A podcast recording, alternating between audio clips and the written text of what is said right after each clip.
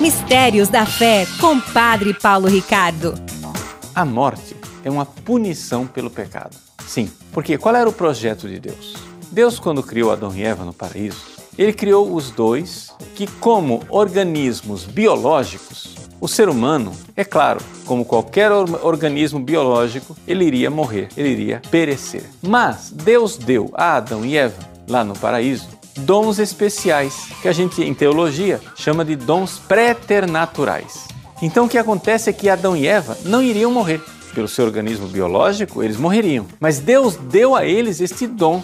Deus iria fazer alguma coisa, iria providenciar que eles não morressem. O organismo de Adão e Eva não iria morrer. Mas o que acontece? Acontece que nossos primeiros pais pecaram. E ao pecar, introduziram o egoísmo, a maldade, introduziram o próprio demônio, Satanás, nas nossas vidas. Nós nos tornamos escravos de Satanás. Isso é uma verdade que a igreja prega já há muitos séculos. Pelo pecado, nós nos tornamos escravos de Satanás. O batismo é a libertação, é a nossa libertação da escravidão de Satanás. Então veja só, Adão e Eva tornaram-se escravos. Ora, escravos de Satanás e do egoísmo, se Deus tivesse deixado Adão e Eva daquele jeito e ainda vivendo uma vida eterna, sem morrer, isso seria a pior desgraça. Então, exatamente porque Deus na sua bondade infinita, quer a nossa salvação, Deus então permitiu o castigo da morte. Ou seja, Deus retirou aquele dom que ele tinha dado a Adão e Eva, para que Adão e Eva, vendo a morte física, a morte biológica, tivessem medo da morte eterna. Vejam como Deus é bondoso. É como um pai que, por exemplo, dá uma mesada para um filho, mas o filho começou a usar sua mesada para comprar drogas que é que o pai faz? Castiga o filho e tira a mesada. Assim também, Deus deu o dom de não morrer para Adão e Eva, mas Adão e Eva começaram a se prejudicar. E com isso, eles que começaram a se fazer mal precisavam ser punidos. Deus, na sua providência, na sua bondade, puniu, castigou o homem com a morte. Então, o primeiro dado importantíssimo que nós precisamos ter diante dos olhos é que a morte é um castigo pelo pecado. Ora, quando Jesus na manhã de Páscoa, ressuscita, isto é um sinal evidente, isto é um sinal claro, isto é um sinal reluzente de que ele venceu o pecado. Sim, porque se a morte foi vencida, a morte que era o castigo por causa do pecado, se a morte foi vencida, então o pecado foi vencido. Quando a gente vê a, a morte é uma coisa palpável.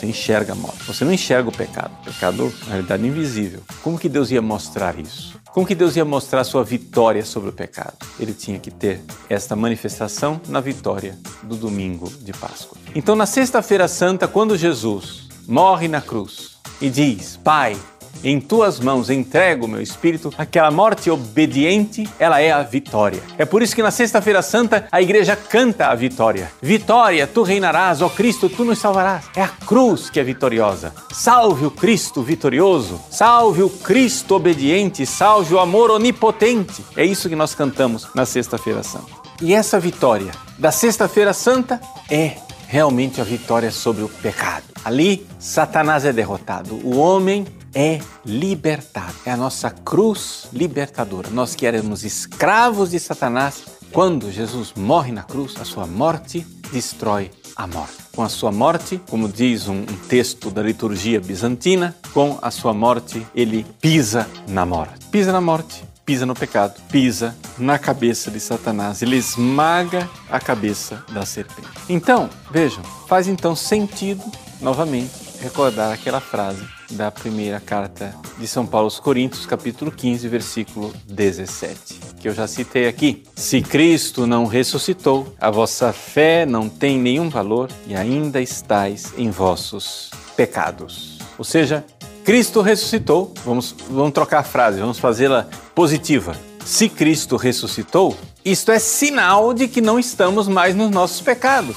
Porque se a morte era consequência do pecado, quando nós vemos a morte vencida, o Cristo ressuscitado, os nossos pecados eles sumiram. O que é que nós precisamos agora fazer? Bom, agora nós precisamos aplicar, aplicar os frutos desta vitória em nossas vidas. Ou seja, o Cristo morreu por todos.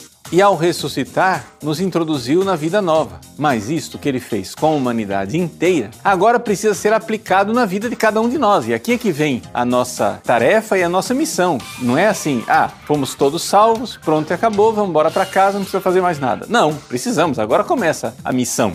Porque a graça que brotou do lado aberto de Cristo na cruz, agora precisa ser realmente vivenciada, recebida na nossa vida. E nós fazemos isso através da fé. A fé é realmente o que nos introduz nessa nova relação com Cristo. É aquilo que abre as portas para nós recebermos as graças dos sacramentos que brotaram do peito aberto de Cristo na cruz. Mistérios da Fé com Padre Paulo Ricardo.